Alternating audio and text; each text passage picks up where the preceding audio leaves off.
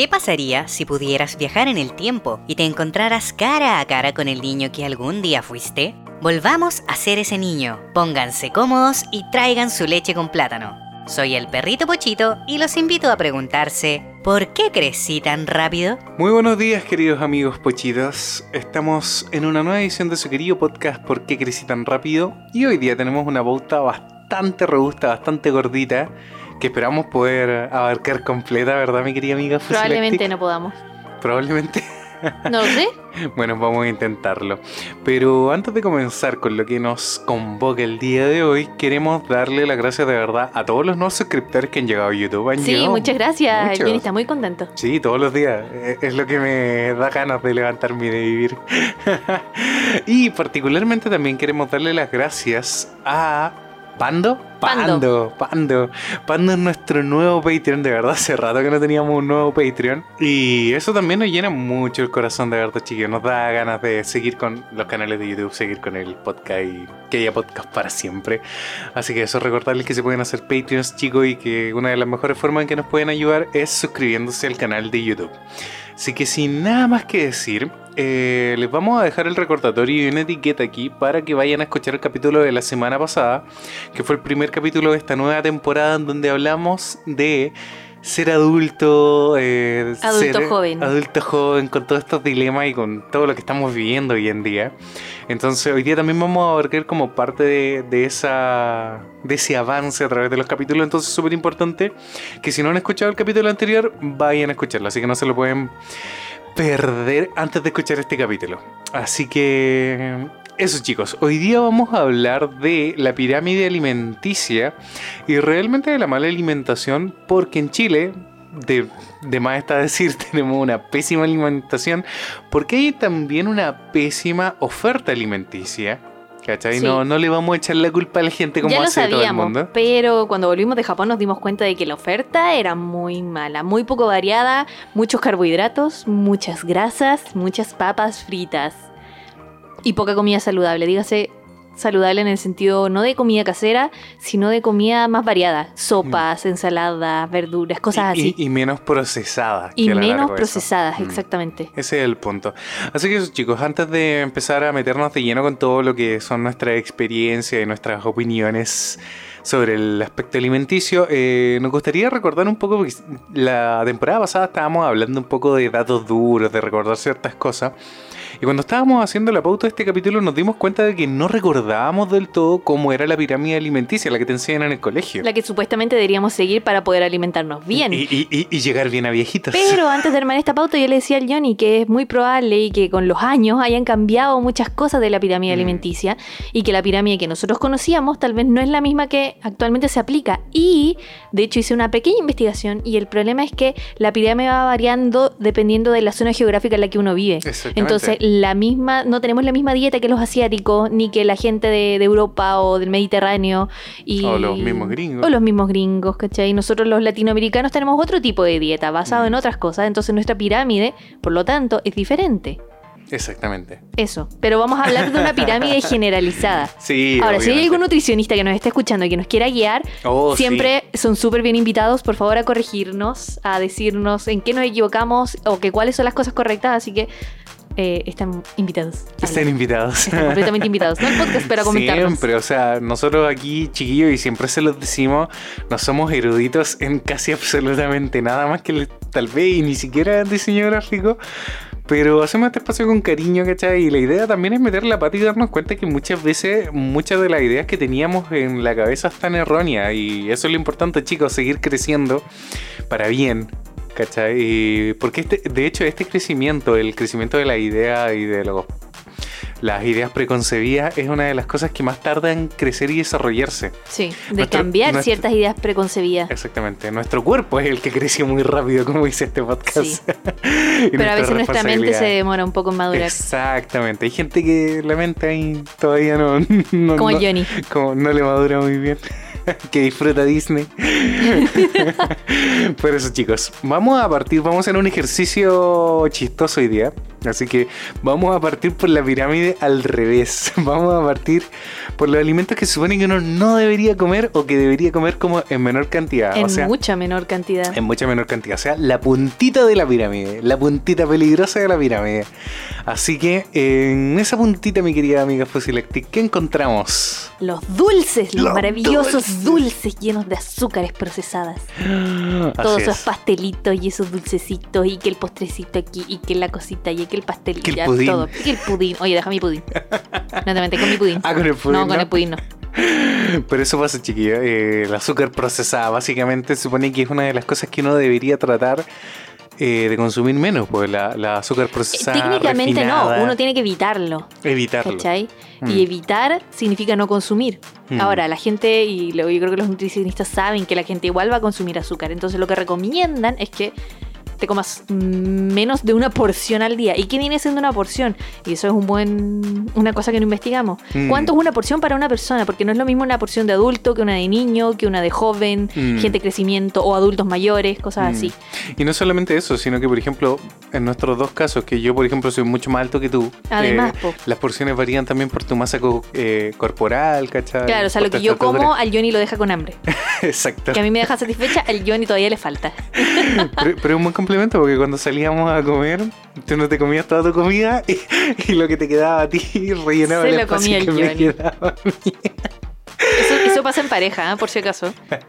Pasa mucho con grupos de amigos y cosas así. Exacto, que así como me puedo comer tus papas. Sí. O te sobró comida, ¿me la puedo comer? Eh. Sí. Eso a mí me pasaba desde el colegio, pero bueno. Segundo nivel de la pirámide que ya se supone que es como algo que sí podemos comer, pero eh, tratar también de evitarlo. Limitar las porciones. Exactamente, limitar siempre las porciones. ¿Qué pillamos en el segundo nivel? Las proteínas, dígase las carnes rojas, los procesados, carnes procesadas y cosas así. Y en Chile somos tan Secos buenos pa' para el eso. ¿Qué- chancho. Que, el asadito, que la carnita, que, el, choripán, o el completo. choripán. Por ejemplo, dicen que para el 18, uno si va a comer, eh, el 18 son nuestras fiestas patrias, por si acaso, para la gente internacional que nos escucha. Y en las fiestas patrias en Chile se come mucho, mucha carne, mucho procesado. Entonces, lo que recomiendan, y empanadas, que a todos nos encantan. Empanadas. empanadas. Eh, comerte una empanada al día. ¿Quién se come una empanada al día? Porque uno. O sea, ¿quién se come una siquiera al almuerzo? Te sí, comís tres. Bueno, con tres empanadas se supone que ya te comiste todas las calorías del día.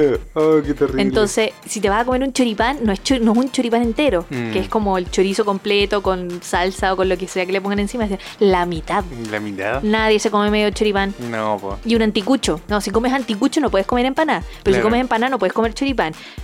Loco, me como una empanada con choripán, con anticucho, me tomo un terremoto y después como tomo cerveza o me tomo un vino. Mm, Y después sale el reportaje del lunes en las noticias. todos como, no, de, eh, en promedio los chilenos subieron 6 kilos a estas fiestas patrias. Malditos, ¿por qué hacen eso? Eso solo va a hacernos sentir culpa. Bueno, esa es la cosa, hay que comer menos carne. O en lo O sea, yo posible no que comer carne. En lo posible no comer carne, eh, comer mucho más, priorizar el consumo de pescado y mariscos, que de verdad, siendo, eh, es una vergüenza de verdad, y siempre lo decimos, que en Chile teniendo う。La costa que tenemos, no comamos tanto pescado y marisco en vez de priorizar eh, las carnes. Yo sigo creyendo que el problema del consumo de pescado en Chile es la falta de rigurosidad en, la cadena sí, de frío. es verdad, en la cadena de frío. Porque Japón, a pesar de que es una isla súper chica y que todos saben que Japón come y consume mucho pescado, eh, el proceso de la cadena de frío es súper bueno. Es- súper controlado. Porque se co- saben que van a comer mucho pescado. Entonces Mm. tienen que tener esas cosas muy bien controladas. Pero aquí Sí, que controlan la carne. Mm. Porque es lo que más comemos. Ahí va por ahí el pescado. Y el pescado también lo exportan mucho. Pues se lo llevan para Japón, se lo llevan para Asia, se lo Mm. llevan para otras partes que sí consumen mucho. Entonces al final no nos queda mucho pescado acá. Es verdad, es verdad. Pero eso, chicos, vamos con el tercer nivel, mi querida El amiga. tercer nivel está incluida las carnes blancas. Es que depende de la pirámide. Depende- yo y depende del otra. país, y depende del país. Pero se supone que la tercera escalón ya más grande de la pirámide que podemos consumir supuestamente un poco más son los lácteos y las carnes blancas. Ya Mm. sea queso, yogur, cosas así. Mantequilla, O exactamente. sea, de esas se pueden comer, según la pauta del Johnny, tres porciones al día. Eso, eso- eso era lo que recomendaban los médicos ¿Ok? para tener una nutrición sana. Yo O creo sea, que eso- como en la mañana un vaso de leche, después un yogur No, y un tal vez un trozo de pollo Sí. cocido o algo así a la Exacto. cena. Vaya a saber, ahora claro, lo, lo que pasa es que las porciones, cuando se dice porción, probablemente esas porciones sean muy pequeñas. Que yo creo que depende, claro, como decías De tú, la de la persona. Mm. Pero se supone que una po- porción es como el, la palma completa de tu mano. se supone. Media porción es como un dedo, medio dedo, medio pulgar, cosas Mm. así como que depende yo creo que del nutricionista que te vaya midiendo las cosas, pero se supone que uno no debería comer más de lo que te cabe en una mano. O sea, se- Se eh, supone. es, es- es como para dar una métrica burda igual porque La marraqueta no me cabe en la mano. no, no, independiente de eso, eh, es como, no sé, tenía una lechuga, te puedes comer la lechuga entera y no te va a hacer nada, ¿cachai? Pero no porque te quepa en la mano, ¿cachai? Es como lo que hablábamos en tu blog, ¿se acuerdan? El blog de Fusilactic, que también les vamos a dejar un link acá en el... ¿Cuál? En las etiquetas cuando yo hablaba de que un kilo de bebida no es un litro de bebida. Ya, pero ahí hicimos la diferencia Ah, químicamente de los pesos y Exactamente. Pero lo que voy que dudo que, por ejemplo, la porción de la leche sea un vaso de leche enteramente, ¿cachai? Probablemente la porción sea, no sé, todo. 200, m 200 ml. 200 ml, exacto. Y uno Claro. se toma un vaso y el Y vaso. son casi es mucho 500 más- ml y cosas Exacto. así, claro. Ese es el problema. Sí. Entonces, y lo otro es que en el último tiempo también las leches estuvieron muy cuestionadas y eso también fue bueno porque los procesos de la leche, sobre todo acá en Chile, se reconstituían mucho, ¿pues te acuerdas? ¿Qué significa eso? que la leche cuando se vence la vuelven como a poner, eh, se le hace un, un proceso de hervir, creo. No, Ah, se deshidrata. Ese era el La punto. convierten en polvo. La convierten en polvo. Y la reconstituyen con agua. Eh, Es una explicación súper burda del proceso, pero Mm. es como lo que entendemos nosotros. si alguien lo sabe bien, técnicamente lo que hacían era, contar. claro, la leche que se vencía la tomaban, la convertían en polvo para que durara un poco más, después la volvían a, a reconstituir con un poco de agua o algo así, la volvían a Mm. procesar y te la volvían a vender. Exacto. Y eso yo creo que es lo peor del mundo. Mm. Al final termina siendo una leche súper procesada. Exacto, y la gente no lo sabía por mucho tiempo, pero de repente como que en redes sociales empezó a circular una, una publicación donde salía que abajo de la leche podías ver el número de veces que eh, la leche había sido procesada. Uy, eso es muy antiguo. Yo me acuerdo Es que mi papá revisía, revisaba las- los números Sí, de po. las cajas, pero después me di cuenta que las cajas. Empezaron tienen- a sacarlo, No, espérate, contiene sí mucha información por debajo dentro de las etiquetas Mm. que corresponden a las planchas de impresión de la. De la de la leche. leche. Entonces yo creo que hay muchas cosas que la gente no entiende, como estos cuadritos de colores que no sabemos por qué están ahí, Claro. pero uno como diseñador gráfico sabe que es porque cuando las mandan a imprimir tienen que tener como esta Las muestras, las muestra- de los color. de colores y claro, las marcas de impresión. ¿Cómo se llama esta marca que tiene como un círculo y una cruz? Ay, ¿La tiene un marca nombre. de corte? No, no, no, no es una marca de corte, es como un, sello Ah, de. yo no oh, hice no mi me acuerdo. en imprenta. Bueno, me acordaré en algún momento, pero eso era súper importante para que las eh, planchas de colores calzaran. calzaran, una Mm. sobre otra.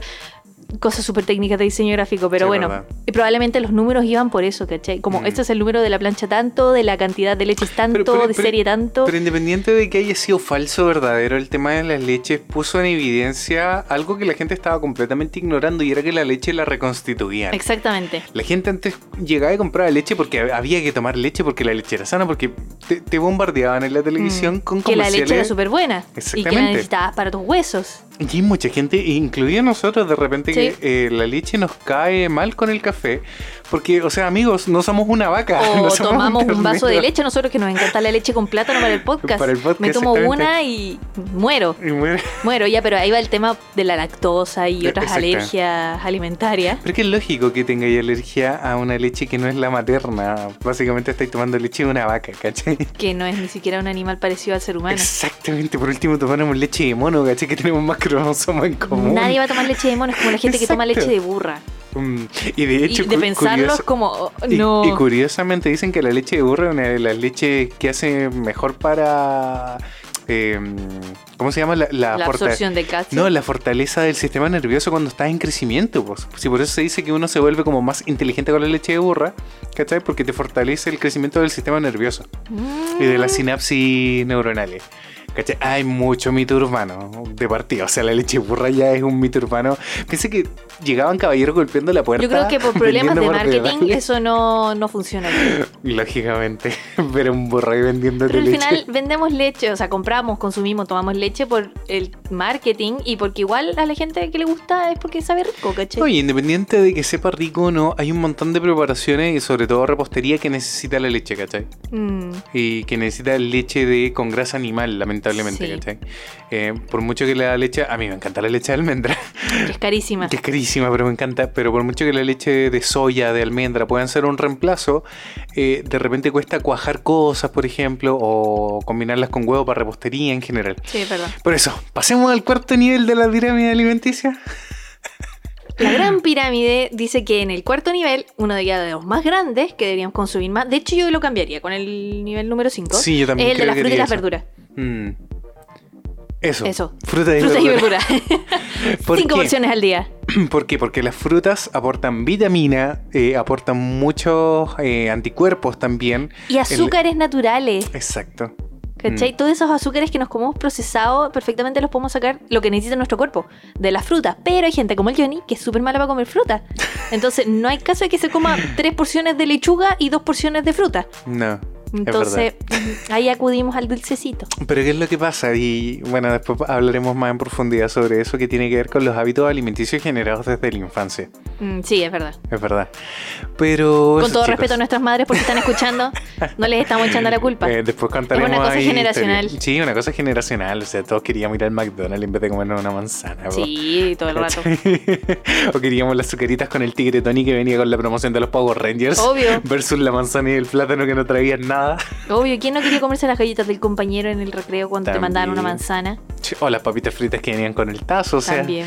ya vamos a hablar de eso en profundidad. Pero eso, Ya hemos hablado de mm, eso.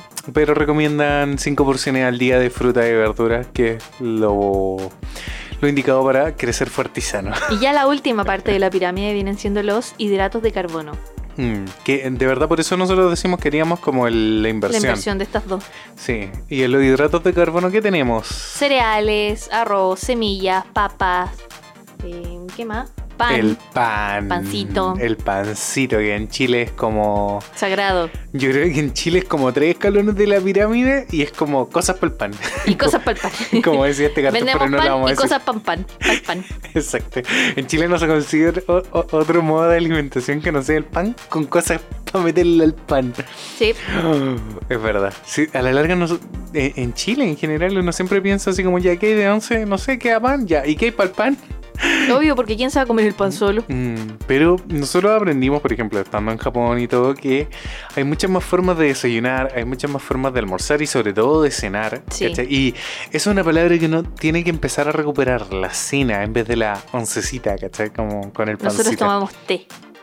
el tecito. No, no cenamos. Mm, pero, pero eso chicos, eso fue como nuestro pequeño y didáctico repaso a la pirámide alimenticia.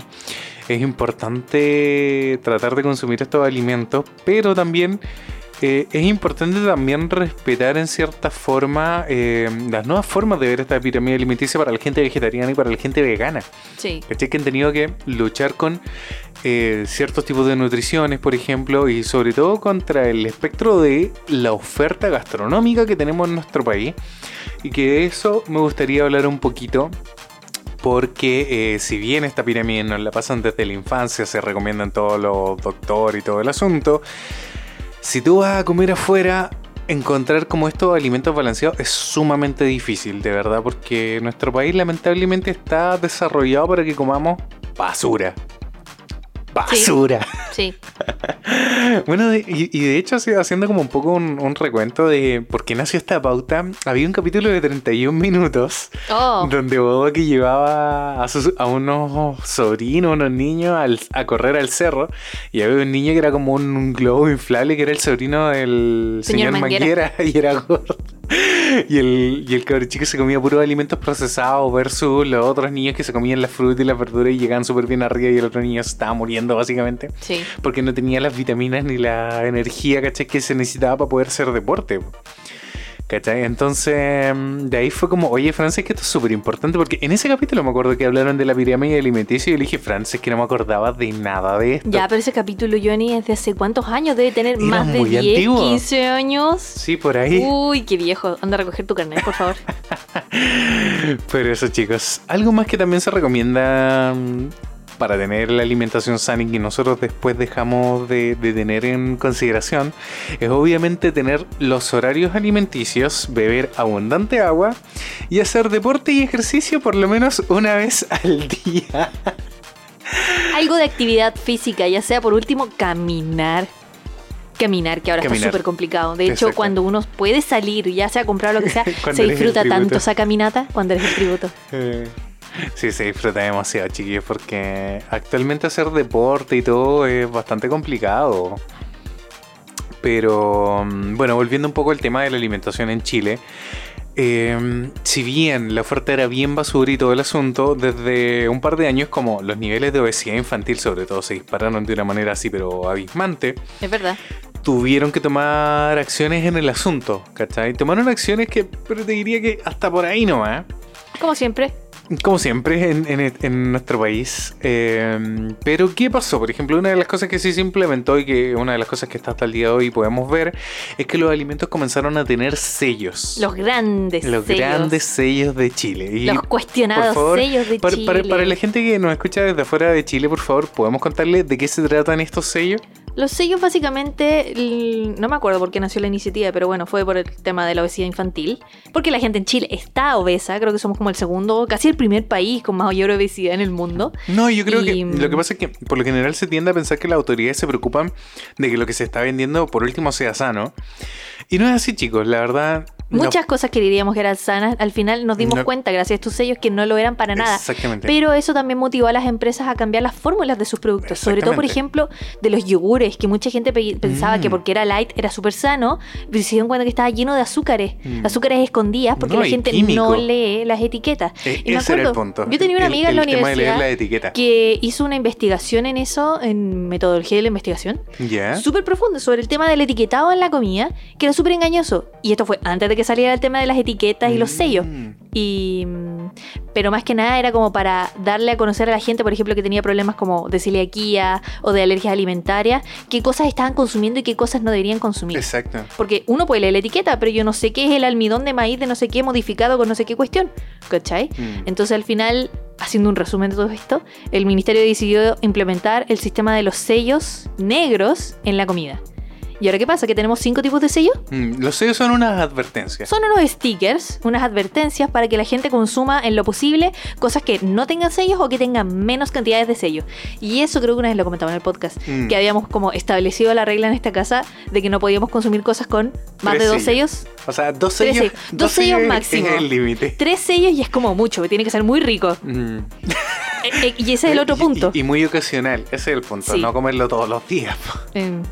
Pero eso, es que si tiene más de dos sellos. Había una cosa que tenía cuatro sellos. Era como un helado que venía como de. Estados Unidos. Mm. Un Great Value, una cuestión así que tenía cuatro sellos. Casi cinco sellos. Mm.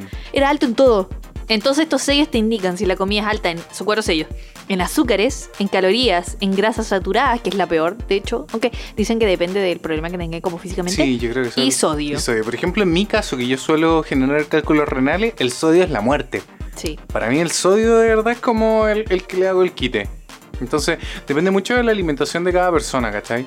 Y depende también de las porciones, po, porque si te estás comiendo, no sé, una barrita de chocolate que dice obviamente que tiene alta grasa saturada, alta caloría, pero no te comiste todo el chocolate de una, probablemente no tengas problema. Ese, ese es el asunto, ¿cachai? Como aprender a controlar también los alimentos en ese Sí, sentido. y eso también incluyeron el tipo de porción que uno debería consumir. Por ejemplo, los paquetes de galletas que eran altos en todo. eh, decían la porción recomendada, que dentro de esa porción, por ejemplo, que eran 5 galletas del paquete de 15 o 3 galletas, eh, Mm. incluían, que eran, eh, eh, esa porción incluía todo Solo lo que era sodio, azúcares, eh, calorías, grasas saturadas, todo dentro de una porción de 3 galletitas. Entonces al final te estás comiendo esos cuatro sellos solo en tres galletas. Mm. Entonces, claro, lo que empezaron a hacer, yo no sé si la gente lo empezó a hacer, pero nosotros igual un poquito, empezamos a reducir esas cantidades de porciones. Estábamos conscientes de que si nos comíamos esa porción e incluso un poco más, ya estábamos generando cierto daño en nuestro organismo. Exactamente.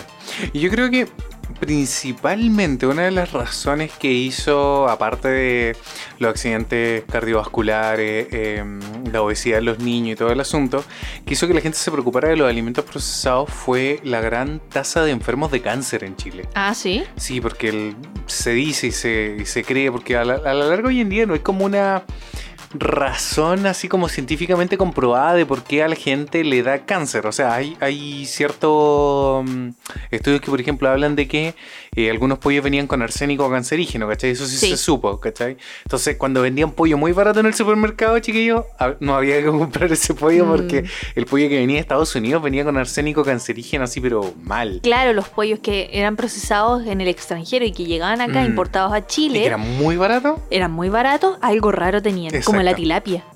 La tilapia. La ¿verdad? tilapia, que es un pez que se da dentro del sistema de, de alimentación de los jardines infantiles en Oh, Chile. ¿verdad? Eh, sí, porque tu mamá nos trajo tilapia del jardín. Sucede que la tilapia es un pez que se da En no la India. en la India La India. y es un pez que consume basura. Sí, que está en un río se súper alimenta- contaminado. Se alimenta de desechos. Entonces, no creo que ese pez sea muy sano de comer. Exactamente, porque es un pez que tiene metales muy pesados, por Mm. ejemplo. Entonces puede generar muchos problemas de salud, obviamente. Pero ese es el asunto. Ahora para hablar un poquito ya de todo lo que ha sido la transformación en Chile, eh, retomando lo que va a ser esta temporada, ¿por qué crecí tan rápido? Eh, pasa que cuando uno se va de la casa de los padres, como hablábamos en el capítulo pasado, eh, te empiezas a dar cuenta que tus hábitos alimenticios cambian.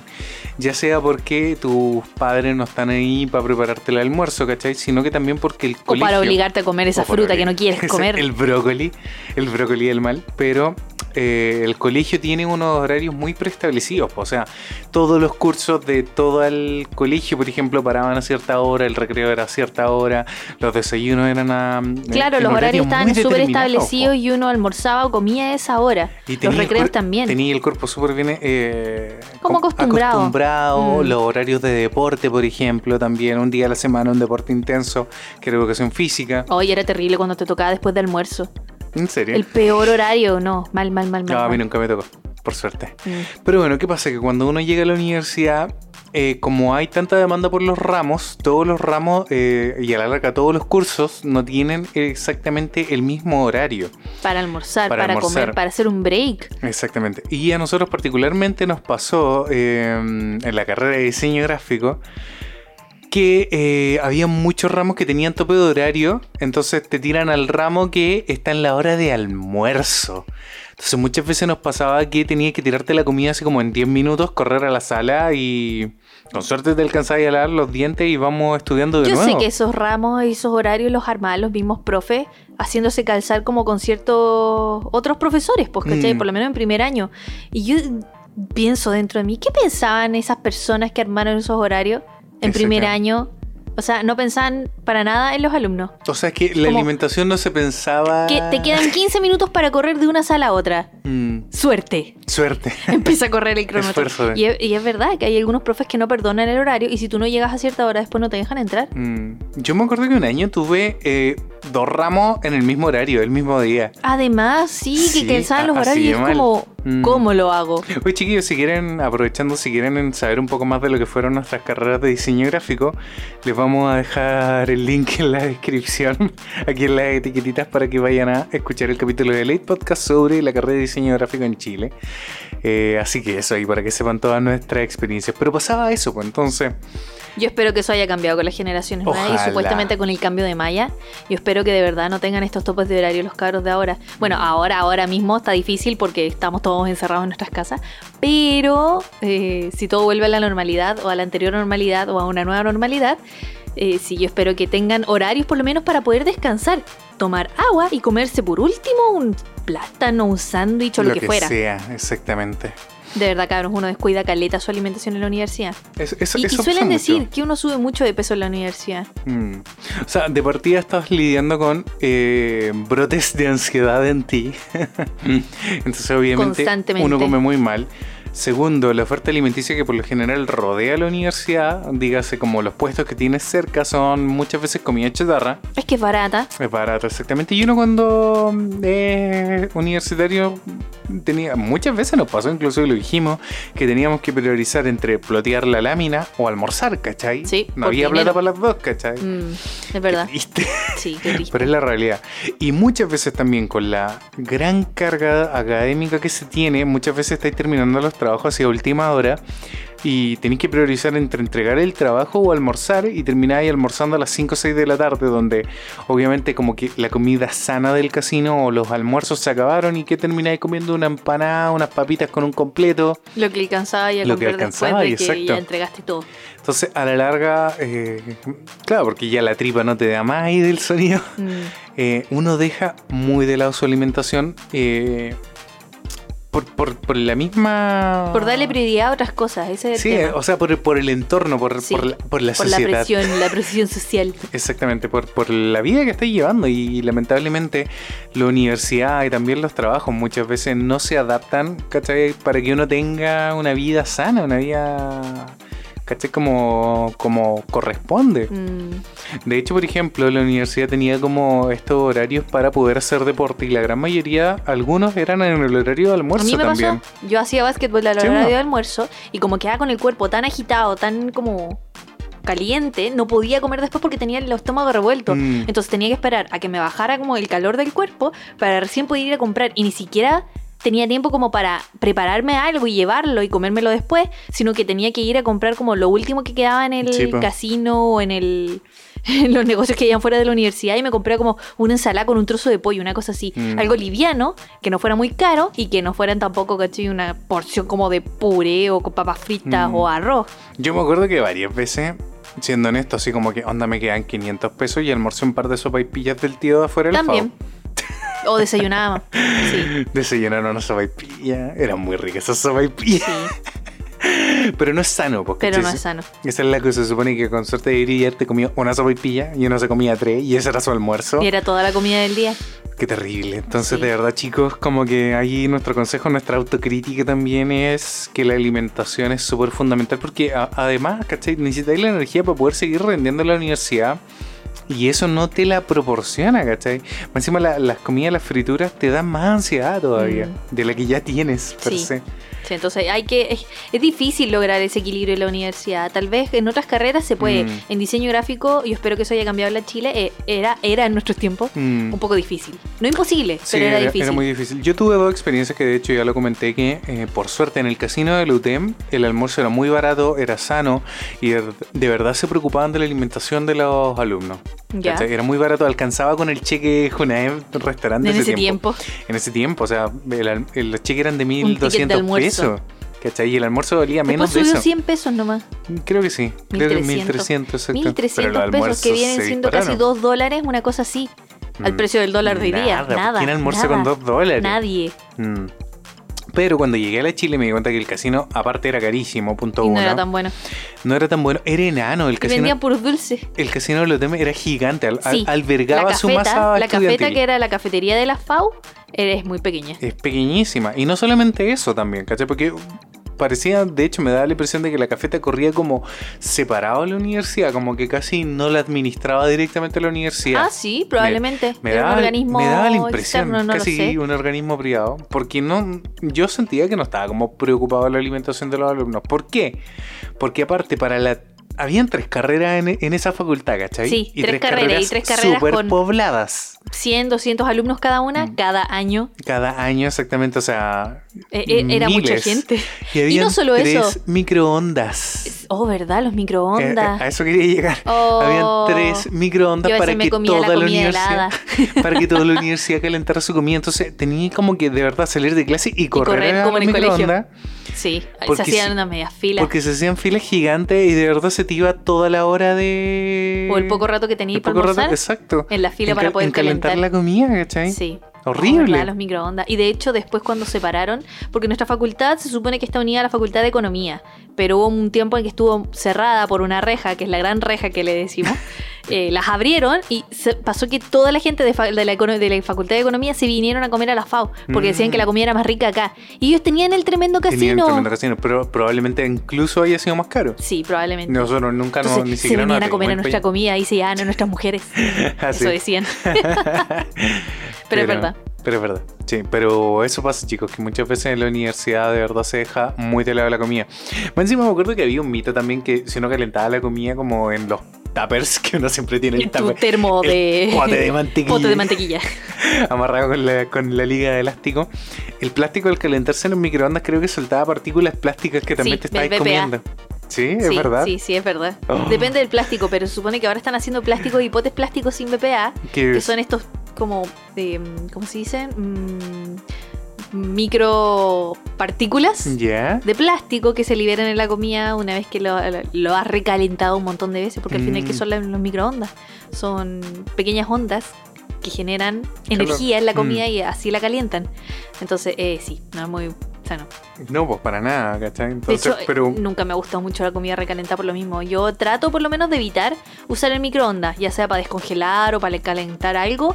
Lo usamos muy pocas Mm. veces. Y de hecho también trataba de evitarlo en la universidad por lo mismo. Sí, pero la única forma, lamentablemente, de comer en la universidad era, o sea, y tratar de ahorrar un poco, era llevar comida a la casa, ¿cachai? Comer comida un poco más sana, por así Mm. decirlo, ¿cachai? Porque los almuerzos de verdad eran carísimos. Los de la Junaev, los que proporcionaba el Estado, no ¿En eran tan caros. En la el FAO. mismo casino, ya, pero. Pero tampoco eran tan buenos. Era una porción muy pequeña de arroz, un arroz muy desabrido, con una ensalada muy pobre y un trozo de lo que te tocara en el día. Exacto. Y con suerte Una un jugo, hamburguesa, un pescado. un No, te daban agua. te daban agua. Sí, y te daban una fruta. Qué. No a elección. Qué horrendo. Era como hoy día hay plátano, pa, y un plátano entero. Qué horrendo. Era, era súper pobre, pero a veces salvaba por el precio. Sí, porque. eh, pero, pero ese es el problema, ¿cachai? O sea, aquí podríamos hacer un paralelo con eh, algo que vimos también y vivimos eh, viendo en Japón, ¿cachai? Que es que la alimentación escolar en, en todos sus niveles en Japón eh, cobró mucha relevancia después de la caída de las bombas de la Segunda Guerra Mundial allá.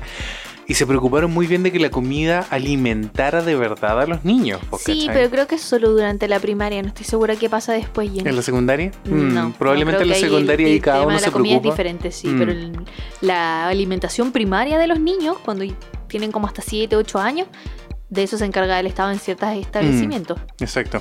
No, no, no, pero a lo que voy también, ¿cachai? Es el hecho de que independiente de eso, eh, los restaurantes y ciertas cadenas de, de comida como más sana en Japón eh, tenían ciertos horarios de alimentación, que eran los horarios que se supone que uno debería haber comido allá. Sí. Y en esos horarios la comida era más barata. Sí. ¿Cachai? Contrario a lo que pasa acá en Chile, que por ejemplo, el- a la hora que tú comes, los restaurantes se llenan y todo, allá como que casi te premiaban por tener buenos hábitos alimenticios y comer a la hora. ¿Cachai? Como a la hora del desayuno la comida es más barata, a la hora del almuerzo la comida es más barata, después de la cena también era más barata. Depende del lugar. Depende del lugar, obviamente, pero habían varias cadenas que lo hacían, ¿cachai? Como que tenían como el menú. Acá, ¿quién lo hace? McDonald's tiene un menú de almuerzo. Sí. Como que no te podías comer tu cuarto de libra terrible. antes de las 12 del día. Claro, tenías que Qué esperar triste. el horario de almuerzo. el que- cuarto de libra. Sí, uno no debería comerse un cuarto de libra antes de las 12. No, pero a lo que voy, es, esa es mi analogía, ¿cachai? Como que básicamente en Japón te premian por tener un hábito alimenticio y comer a la hora, y acá es todo lo contrario, ¿cachai? En, allá era comida sana, acá es para aprovechar la promo y que te salga barato, ¿cachai? Ese es el punto, no es porque vaya a ser un almuerzo más contundente, más sano, ¿cachai? Sino que sencillamente es para que no te salga tan caro, porque aparte la comida chatarra, siendo que es un poco más barata, igual es cara, ¿cachai? Pero ir a comerte un plato de, de verdad comida sana, que más encima a veces ni siquiera es tan buena, es, es una suma de dinero estratosférica. Considerable. No es O tan sea, cara. Si lo ponía en retrospectiva, por ejemplo, comerte, no sé, un plato de arroz o una ensalada, algo, estamos hablando de 5 mil pesos, ¿cachai? En 4 mil pesos. 4 mil, 5 mil pesos en, en, un, en un mall. Estamos hablando así como 5 dólares, cosas de, así. de la oferta masiva, A veces ¿cachai? más. A veces más, po. Sí. O sea, estamos hablando de casi 8 o 9 dólares Mm. aproximadamente. A veces sí. Exacto. Una comida que básicamente podría pagar en un restaurante, ¿cachai? Básicamente. Entonces, de verdad, la oferta gastronómica en la comida como rápida es bastante decadente. Y Pero igual lamentablemente. te puedes comer un completo con una bebida por 1500 pesos. Pero ese es el punto, no alimenta. Por menos de 3 dólares. Y por eso estamos todos gordos. Ay. Igual el problema, de hecho, es muy chistoso que nos pasó, ¿te acuerdas que un día fuimos al mall? Y no nos gustó la comida del mall, pero fuera del mall más encima, si no te gusta la comida del mall, tenemos más comida chatarra. Te están vendiendo el arrollado primavera, el ham roll a luca, la sopaipilla, eh, la empanadita frita, ¿cachai? Nos falta, más Y el mote encima. con huesillo. Y el mote con huesillo. No, pero el mote con huesillo no es tan terrible. Sí, es puro Sí, azúcar. es puro azúcar, es verdad. Ya, pero, pero tampoco es comida, ¿cachai? No, no, es como no, que es para un- alimentarse. Pero, pero ese era mi asunto con, con el tema del paralelo de horarios de alimentación versus, ¿cachai? Chile, ¿cachai? De hecho, ocurre mucho que acá los restaurantes, y también hicimos el paréntesis nosotros una vez con Japón, que los restaurantes acá la atención es sumamente lenta. Es También. terriblemente lenta, entonces se atochan mucho a la hora de almuerzo y mucha gente de, de repente deja pasar la hora de almuerzo, prefiere hacer otras cosas y almorzar más tarde para que los restaurantes estén vacíos, ¿cachai? Y Mm. poder comer como tranquilo y no demorarte haciendo una fila. Sí. Porque pasa, pasa acá, po, ¿cachai? Pero en Japón nunca nos pasó eso.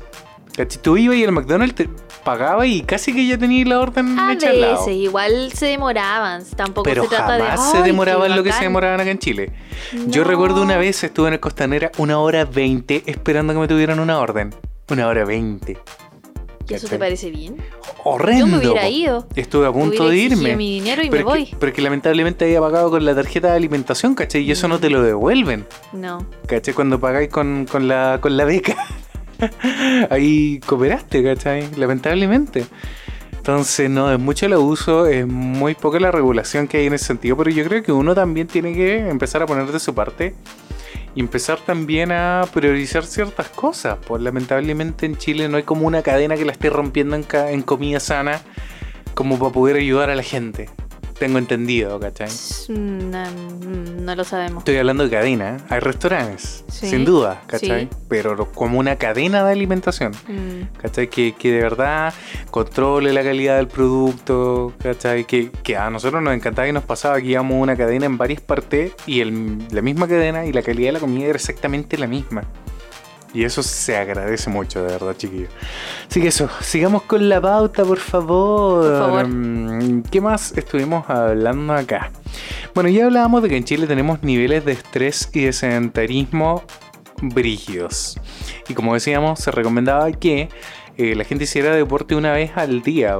Cosa que acá nunca pasa, ¿cachai? Pero durante los últimos tiempos mucha gente empezó a irse en bicicleta al trabajo, lo Sí. cual es muy bacán. Eh, en Chile se empezaron a implementar más ciclovías, ¿verdad? Sí, pero ahí también va por el tema de que el transporte público es súper malo, estaba colapsado y había subido mucho de precio. También.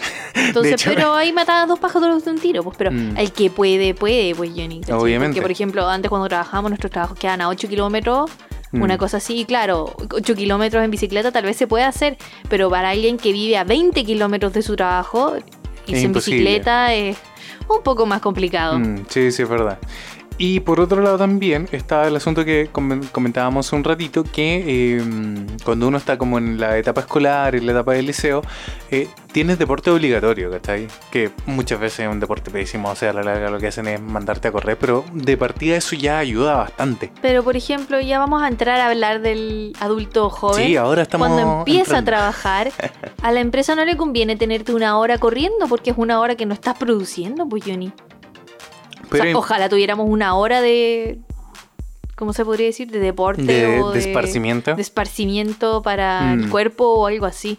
Pero hay empresas, por ejemplo, mucho más, ¿cómo se podría decir? Como ¿Modernas? modernas, con una mentalidad mucho más abierta, que entienden que, por ejemplo, cada cierto tiempo o en los horarios de almuerzo, los trabajadores deberían hacer ejercicio no solamente para prevenir eh, problemas ¿cachai? que acarreen que acarree el mismo trabajo, el sedentarismo, que después más encima los tenga con licencia.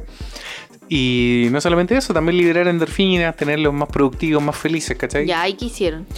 Eh, llevaban personal trainers al trabajo, como por ejemplo en Dena, donde tú hiciste tu práctica, po. Sí. ¿Te acuerdas? Sí. Les llevaban ahí una entrenadora. ¿Podéis, por ejemplo, comentar un poquito de eso? Ya una, iba una niña acá dos veces a la semana y nos hacía como media hora de ejercicios, pero era más que nada para movernos un poco, porque como estábamos todo el día sentados frente a un computador, se nos atrofiaban los hombros, se nos atrofiaban los codos, que las muñecas, entonces nos hacía ejercicios como para elongar y eh, descontracturar los músculos, porque Mm. estábamos súper tensos. Sí, pues eso pasa. Y en la otra empresa en la que estuve trabajando antes de irme a Japón, también los miércoles iba una niña y nos hacía, pero muy poco, eran como 15 o 20 minutos de elongación, ejercicio, pero era eh, op- optativo, no es una cosa obligatoria. Entonces, igual de repente los jefes te quedan mirando como un poco feo si te ponías a hacer ejercicio y dejáis de trabajar. ¿En serio? Sí, sí, incluso en Dena me pasó.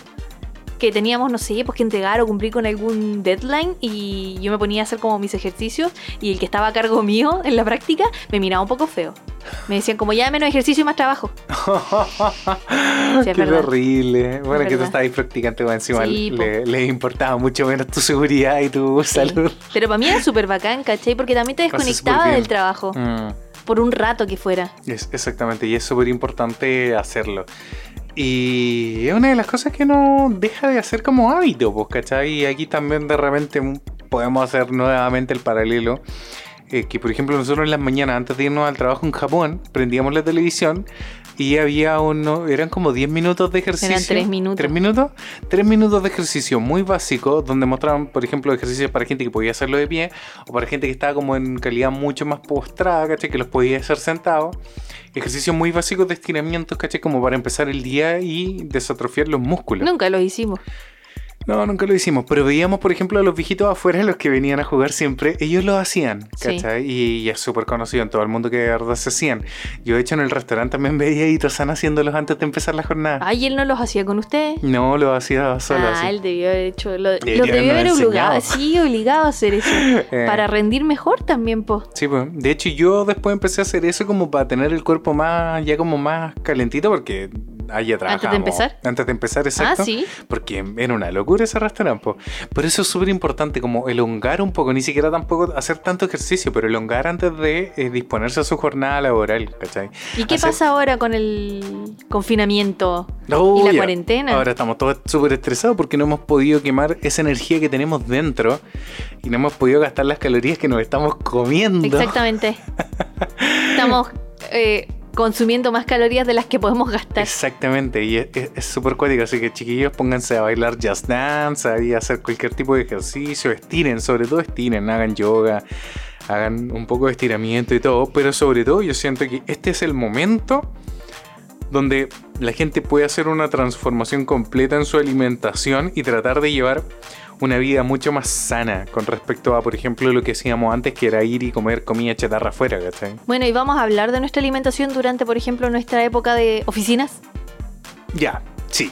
Sí, deberías. Creo que eso no está en la pauta y lo diste puesto. Debimos haberlo puesto, sí, pero mm, también quería hablar un poquito, eh, ya que estábamos hablando del trabajo de oficina, que como muchas empresas no te ofrecen como estos ejercicios para poder liberarse todo el cuerpo, o la gente ya se empezó a dar cuenta que necesitaban como tener una mejor calidad de vida, una mejor salud, eh, la misma gente empezó como a ir al gimnasio, a contratar como servicio, me acuerdo que salió eh, esta cosa que se llamaba como fit, que es como ejercicio intenso. Yo me acuerdo que siempre tuve el hábito de salir a correr, porque me ayudaba Eso mucho. fue antes de que empezáramos nosotros a pololear, Johnny. Sí, obvio. Después de eso, cuando ya empezamos, no me Es que acuerdo estaba- haberte es que, ido es que ahí estaba en título. corriendo. Es que no me daba el tiempo. Y ahora, Pero lo que hacía, en vez de salir a correr, te iba a ver en bicicleta. sí, ¿Te acuerdas? sí. Ahora como vives conmigo no te puedo ir a ver en bicicleta. No podemos ir a ver nada Eh, en bicicleta. Pero bueno, eh, ocurría un poco eso y también se armaba mucho el tema de las liguillas de, de fútbol, por ejemplo, en el caso de los hombres en, el, en los trabajos. ¿Ah, Como sí? que arman liguillas, sí, pagan. Yo nunca participé en ninguna de Qué esas. heteronormado. Muy heteronormado, ¿qué querés que te diga? Pero pasaba mucho, y de hecho de eso nos reíamos, que mucha gente como que se lanza al tiro a la piscina, como, no, hagamos deporte y toda la cuestión. Y si no he hecho deporte mucho tiempo, muchos años, lo más probable es que terminen lesionados de una. Y me acuerdo de muchos compañeros que terminaron así como con problemas de la rodilla, el tiro, Uh. e 15. Y como son situaciones que ocurren fuera del trabajo, no hay licencia, amigo. Ah, ¿no? No, o sea, puedes Ah, tirar la, te puedes tirar la licencia, pero, o sea, todos los gastos laborales corren por tu cuenta. po. O sea, todos los gastos médicos, perdón, corren por tu cuenta porque Mm. no fue un accidente de trabajo. po. Exactamente. ¿Cachai? Así que mm, cooperaste. po. Mm. Es bien complicado, entonces chiquillos, si van a retomar el ejercicio, consejo ahí, de a poquito, vamos elongando, salgan a correr y después si quieren juegan a la pelota. Ay, ay, ay, porque sobre todo pasaba mucho, me acuerdo que un, un compañero nos comentaba que eh, la gente ocupaba el fútbol para desestresarse. Ya. Entonces, ¿qué ocurre? Que muchas de estas personas eh, jugaban con demasiada energía y se picaban mucho. Se enojaban, así como cuando perdían y todo el asunto. Entonces era muy fácil tener como la mala intención de lesionar a alguien o darle como un empujón muy fuerte, ¿cachai? Ujú. Entonces era muy fácil de verdad eh, generar una lesión, en, sobre todo en un adulto de 30 años para arriba, ¿cachai? Que ya tu cuerpo no es el mismo de antes. Entonces ahí hay que tener mucho cuidado con respecto a ese tipo de lesiones. ¿no? Pero lo que hay que rescatar aquí chicos sobre todo es que de alguna manera hay que seguir haciendo algún tipo de deporte. Porque la. No recuerdo el porcentaje, pero es cosa de ir a darse una vuelta a la calle. Que de verdad el 80% de nuestros adultos de 40 años para arriba tienen algún grado de obesidad. O sobrepeso. O sobrepeso. Y, y acá en Chile también tenemos un grado de obesidad mórbida, ¿cachai? O Ahora, sea, no podemos decir mucho tampoco de nosotros, no somos esbeltos, No. deportistas, los más sanos, ni nada, pues Johnny. No, pero es que ese es el punto. ¿eh? Ahí está en que uno tiene que hacer un balance. Porque si no estás haciendo deporte, tienes que compensarlo con una alimentación más sana. ¿Cachai? Lamentablemente. Y eso es lo que nosotros hemos tratado de estar haciendo. Y por suerte no, nos hemos pegado así una subida de gordos como teníamos antes. ¿Te acuerdas? Sí, es verdad. Sí, es verdad. Y que de hecho, ese, ese otro aspecto también de la oficina, que aquí te voy a dejar la palabra un rato a ti porque yo llevo hablando mucho rato, que es que en la oficina se come mucho en horarios que eh, no corresponden al desayuno y que tiene que ver muchas veces con los cumpleaños de oficina y con las actividades como extra programáticas, por ejemplo, celebraciones y todo ese asunto. Entonces, en muchas oficinas se celebran los cumpleaños. ¿Puedes contarnos, José Lactic, Mm. qué pasaba en tu oficina? En mi oficina se celebraban los cumpleaños, pero se hacía un cumpleaños general para todas las personas que estaban de cumpleaños como el mismo mes. No se hacía un cumpleaños como por ¿Cada cada, persona cada vez. ¿O eso pasaba en tu empresa? En mi oficina se hacía por lo menos por semana. Una vez Entonces, por por, ejemplo, se habían, muy rara vez coincidía que habían dos personas en una misma semana, se celebraban todos juntos. Mm, Ya. ¿Cachai? Pero se celebraba cada cumpleaños. O, o por separado. Mm. Oh, qué terrible, ¿no? Y pasaban dos cosas, porque una era que eh, la, la empresa no se pone con la plata, la No, plata eso son los es como, trabajadores. claro, el, los mismo, el mismo grupo de trabajadores se tiene que hacer cargo de organizarse, de comprar las cosas y, y de pagar. Esto no es algo que financie la empresa. Sí, la empresa financia fiestas y cosas que son más generales, como, a Como, nivel, no por sé, ejemplo, pues, fiestas local. patrias. Claro, o Navidad, aniversario Año de la misma Nuevo, empresa. claro. Pero cumpleaños y fiestas pequeñas, despedidas o bienvenidas, esas son por parte del de los propio equipo. Mm. Sí, sí, en mi equipo se comía mucho helado, muchos pasteles y a veces habían personas pues, que traían como galletitas, un quiquito, cosas así y siempre había algo como para picotear. Mm. Y yo debo decir que subí mucho de peso en la oficina. Aparte de que no me movía mucho, comíamos y picoteábamos mucho. ¿Para qué estamos con cosas si uno es bien rosa? Mm. No, no solamente eso, sino que muchas de las cosas que se comen son alimentos de los que hablábamos en un principio, que son alimentos que tienen de tres sellos para arriba. O sea, de partir el Y de los que cumpleañero. están en la punta de la pirámide. Sí, el- o sea, el cumpleañero. O sea, en Chile no se canta el cumpleaños sin una torta, aparte por eso, ¿cachai? Y la torta es una de las cosas que más azúcar tiene, ¿cachai? Entonces, más encima, la torta con las papitas y todo el asunto. Y muchas veces uno ponía dos, dos mil, tres mil pesos, que puede no ser tanto, pero cuando de repente tenís tres cumpleaños en un mes, ya empieza a sumarse. Y como que te baja la obligación moral con tu dinero de yo pagué por esto, me lo Yo me lo como. Comer". Sí, es como una presión social de que te lo tienes que comer porque pagaste por él. Mm, exactamente, porque te da pena, por ejemplo, por mucho que haya caleta de comida y todo el asunto, si no comes, por mucho que quieras cuidar tu alimentación, eh, A veces es, más, es mal visto. mm, es mal visto, oye, pero come, ¿cachai? De repente la gente piensa, ah, a lo mejor no puso plata. Ya, pero esas cosas se conversan de antemano, ¿cachai? Si uno no puede como aportar porque está más corto de plata, Mm, no lo hace y no participa, ¿cachai? Pero sí existe como esa presión, sobre todo cuando uno trabaja como en grupos, de participar dentro de las actividades que se realizan en la oficina y dentro de tu mismo grupo de trabajo. Mm, Sí, Entonces, para, y para las relaciones. sí, pues cuando alguien quiere eh, festejar algo o celebrar algo o despedir a alguien o lo que sea, se suele relacionar a comida. Celebramos con comida. Pero En eso es una cosa no chilena, Johnny, es una cosa mundial. Mundial, yo Que creo se que... celebre con comida. Sí, una cosa que lamentablemente tiene que ver también con Yo creo que con la influencia de la cultura americana, digas estadounidense, ¿cachai? No, Johnny, siempre hemos celebrado Sí. con comida, sea lo que sea. Mm, bueno, y en Chile somos buenos para comer, Y esa es la somos verdad. buenos para comer en Chile, sí, es verdad. Sí, es verdad. Pero yo creo que uno de los problemas, y sobre todo que es un mal hábito, que es a los niños premiarlos con comida.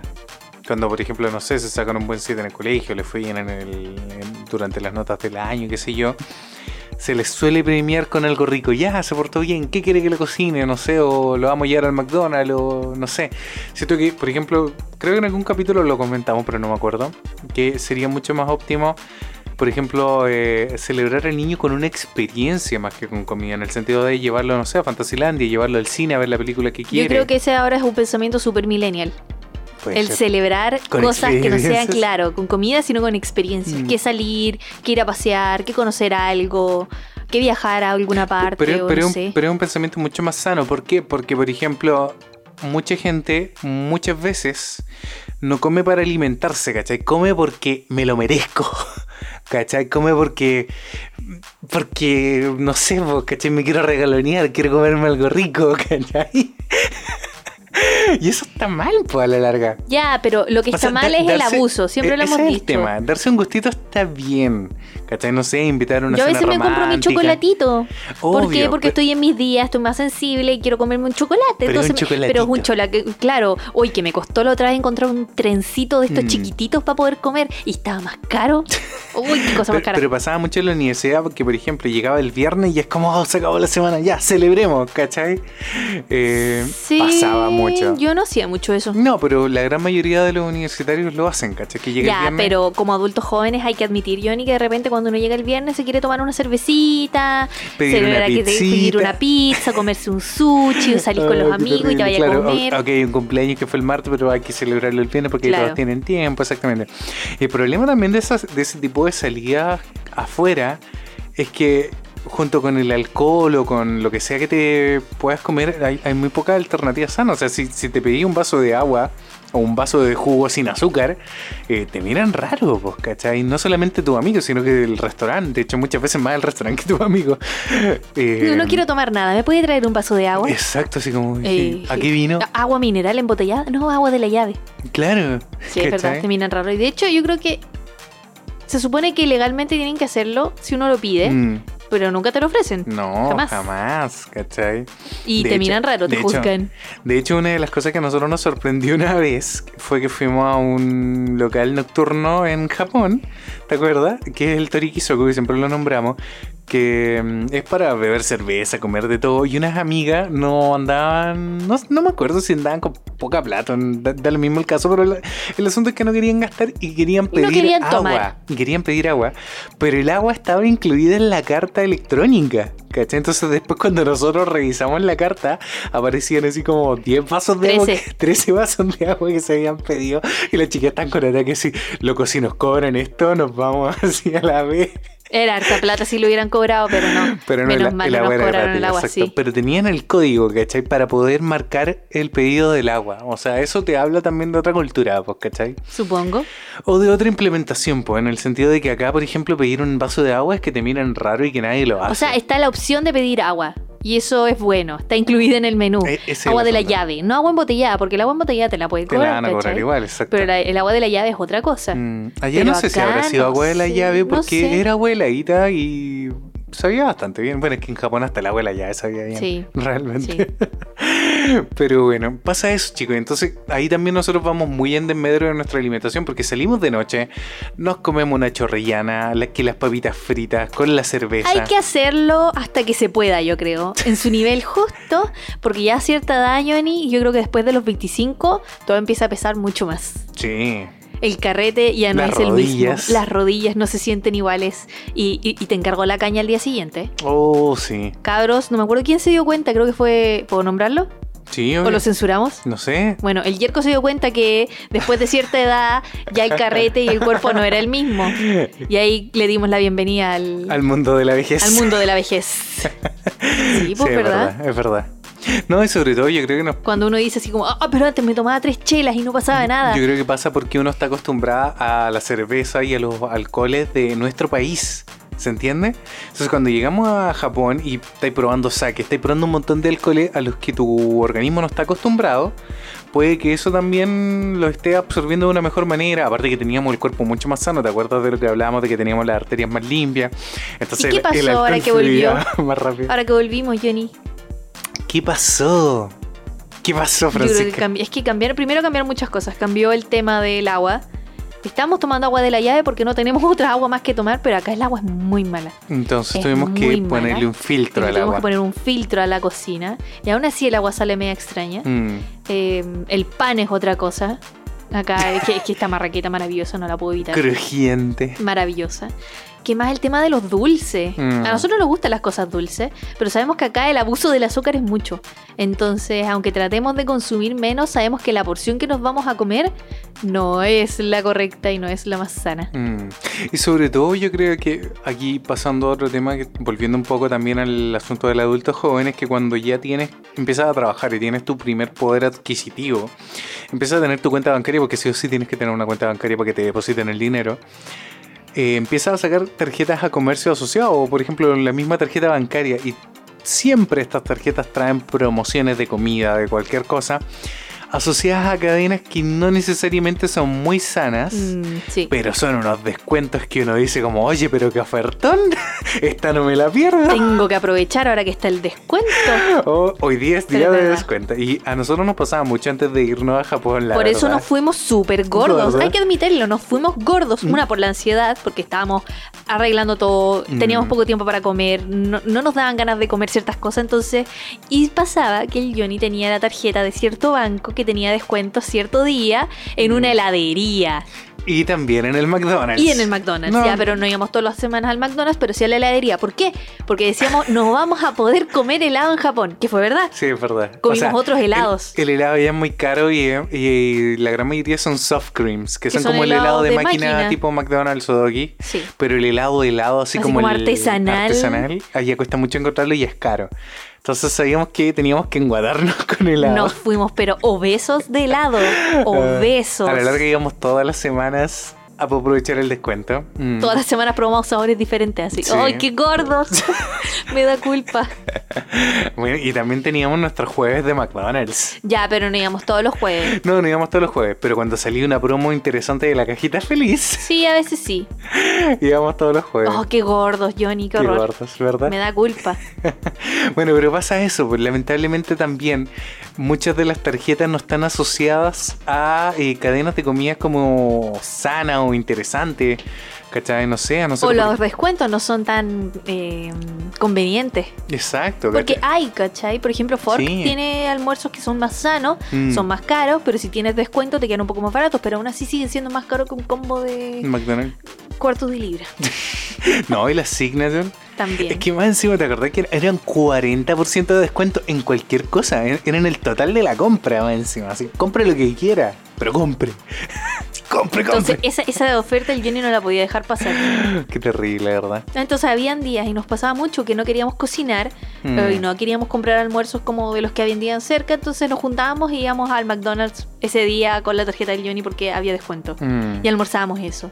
Pero, oh, la culpa. La culpa, sí. Y la gordura. No, y no solamente eso, yo me acuerdo, ya que estamos nombrando marcas de lo mismo, pero no vayan ustedes, usted no lo haga. Yo me acuerdo que los martes también almorzaban en el Dunkin' Donuts porque tenían estos sándwiches ah, y ensalada. Es porque el Johnny le quedaba cerca. A mí, yo tenía un Dunkin' Donuts al lado de la oficina y aparte también tenían un 40% de descuento con la famosa tarjeta, ¿cachai? Entonces, eh, convenía porque era un buen sándwich, de hecho, mucho más barato que los sándwiches del día del Subway, por ejemplo, que después también tuvimos un Subway cerca. Entonces olvídate, a la larga la cantidad de cadena y los descuentos son lo que te obliga un poco para tratar de ahorrar, ¿cachai? Claro, una cosa es ahorrar, pero comer mal, o tratar de mm. comer bien, pero tampoco es lo mejor. Mm, ese es el asunto. Porque yo me acuerdo que hubo un tiempo en que íbamos mucho a un restaurante que teníamos cerca, que de hecho yo te invité un día cerca de la oficina, ¿te acuerdas? No. Que los almuerzos valían como 4.500, 5.000 Oh, pesos. no me acuerdo dónde. ¿En ah, serio? el en de Tobalaba, Tobalaba. Sí, po. Sí, sí, sí. Y los almuerzos eran muy buenos, todo el Mm. asunto, pero eh, no hay bolsillo que aguante pagando 5 lucas diarias, pues. Sí, es verdad. Entonces ahí uno tenía como que sopesar bastante bien el, el asunto alimenticio. Ya, pero el otro tema es que si uno no puede comer afuera por temas de dinero, tiene que llevar su comida. Mm. Igual muchas veces llevábamos comida, Johnny. A veces no llevábamos comida porque no alcanzábamos a cocinar, porque nos daba lata, porque ya no nos quedaba comida y había que ir a comprar. Y teníamos como que cada uno almorzar cerca de lo que tuviera. Sí, pero de hecho eso, eso también me hizo recordar algo que es cuando uno, por ejemplo, primero llega a la oficina y de repente los mismos compañeros tienen el hábito, no sé, de ir todos a comer un sándwich tal día los martes, por decirte. Ujú. Eh, cuando estás nuevo, como que a la larga te dejas llevar por eso, porque también Sí. necesitas conocer a tus compañeros de trabajo, ¿cachai? O sea, Sí, nuevamente la, presión, social, ahí te pone gordo. Mm. Y mm, es súper cuático, po, porque a la larga, claro, no, no podéis decir como, no, y aquí traje mi pote de mantequilla con arroz y salchicha. Mm. Sí, pero yo, por ejemplo, en la oficina después me di cuenta que muchas llevaban su almuerzo, su ensaladita, sus fideitos light y cosas así, ¿cachai? A la oficina. Yo creo que igual lo hacían un poco para presumir. ¿En serio? Sí, sí. Queso aderezo con aceto balsámico, con limón, con no sé qué cuestión. Sí, sí. Que igual te miraban el pote de fideos con salsa, pero. Sí, sí. Igual se tentaban. Igual se tentaban, igual te pedían. Mm, Sí, es verdad. Y claro, si no querías ir a comer como en grupo, en patota, porque ya se habían puesto de acuerdo, igual te juzgaban un poco. Mm, Entonces sí, uno sucumbe un poco a la presión, sobre todo cuando trabaja en grupos grandes y en oficina, a que todos quieren ir a comer una parte y hay que ir a comer, a pesar de que seas vegetariano, vegano o tengas alguna dieta especial. O si no quieres ir y tienes tu almuerzo como padre, eh, sí, también te juzgan. mm. Sí, y es, y es complicado porque sobre todo, por ejemplo, cuando uno llega nuevo al equipo. Y nuevo, sí. Y, y, por ejemplo, imagínate fuera, Hay que estar a fuera la vegano. merced Es, del ese es el punto. Pero eh, exactamente, y como está pasando ahora con las generaciones nuevas, hay que establecer los límites, ¿cachai? Decir como, hola, sí, yo soy tal, eh, Juanito de tal, soy vegano. Al tiro, Mm. ya, decirlo, ¿cachai? Porque no les puede llegar con la sorpresa si a todos se les ocurriera comer carne y tú no puedes. Mm, Hay que decir las cosas claramente, hay que conversar, mm. Sí, no guardárselas. Tal vez No. en otros tiempos eso se evitaba para evitar conflictos, ¿cachai? Sí. Pero ahora el conflicto está en que eh, es contigo, pues, ¿cachai? Mm. Porque van en contra de ti, entonces no te quieren pasar a llevar y a veces se tratan de adaptar a ti. Si eres vegano, tienes una eh, dieta especial o no comes leche, por ejemplo. Sí, pues pasa mucho. Y sobre todo yo creo que hoy en día los equipos eh, tratan de ser conscientes también, porque por ejemplo muchas veces cuando alguien llega a la oficina nuevo, eh, llega porque tuvo un par de meses cesante, no sé, cualquier cosa, y obviamente el primer mes Es el Eh, que más duele. el que más duele porque aparte está ahí súper cesante, o sea, está ahí súper cesante, está ahí, ¿cómo se dice? Sin dinero, pues tenés que esperar a que a fin de mes te paguen. Entonces, Mm. yo recuerdo que una vez en algún ah, trabajo dije como, mira, cuando paguen, vamos a lo que sea, ¿cachai? Así Sí. como, ningún problema. Pero de momento yo sigo comiendo con mi tupper, Sí. porque de verdad, o sea, no estoy como para andar gastando en este momento, ¿cachai? Lamentablemente así funciona y uno también tiene que poner como sus límites. Porque es súper importante. Te van a juzgar y todo, ¿cachai? Yo me acuerdo que, eh, sobre todo nosotros dos, a mí una de las cosas que me funcionaba para bajar los niveles de ansiedad era no comer con cubiertos, porque con tenedor y con cuchara es súper fácil cucharear rápido. Tragarse la comida. Tragarte la comida exactamente. Entonces yo me obligaba a comer con palitos para poder comer más lento. ¿cachai? Y una de las cosas que de verdad funciona para bajar los niveles de ansiedad. Y me acuerdo que mis compañeros de trabajo me miraban raro, así como, oh, llegó el japonés.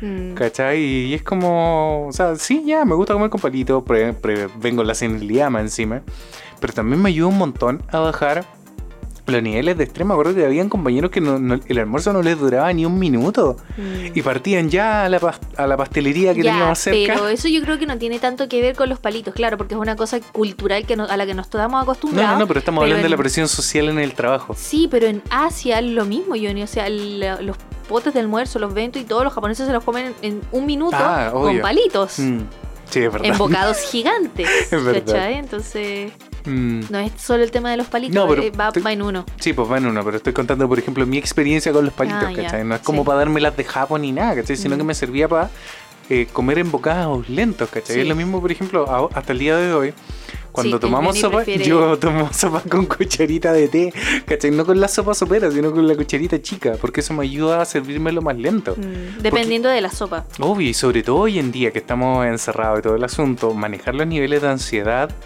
es sumamente complicado, pero eh, lo importante es darse cuenta que tienes la ansiedad. O sea, yo sé que estoy más ansioso, entonces... Yo me doy cuenta que tengo ansiedad cuando empiezo a comer más o me da hambre muy rápido.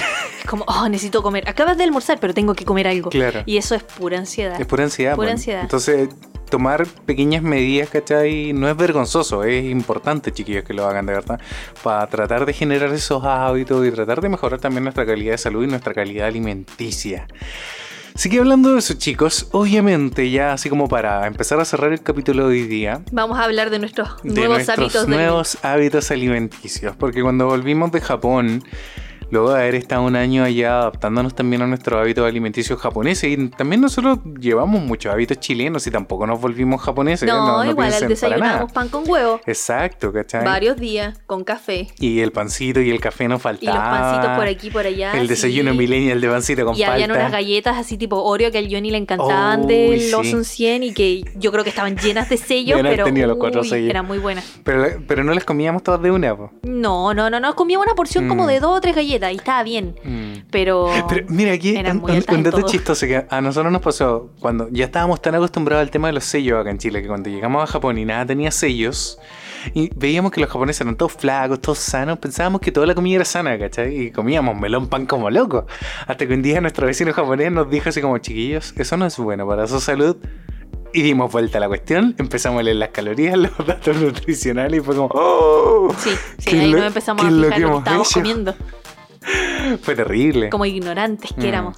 Y ahí como que ya también empezamos a darnos cuenta de hacer el equilibrio de alimentación chileno-japonesa que teníamos allá.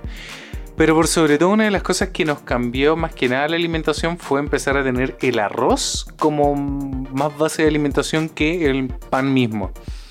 Igual Entonces- comemos harto pan Comemos harto pan, pero ¿cuándo comemos pan, Francisca? al desayuno Ya, y a veces a las 11.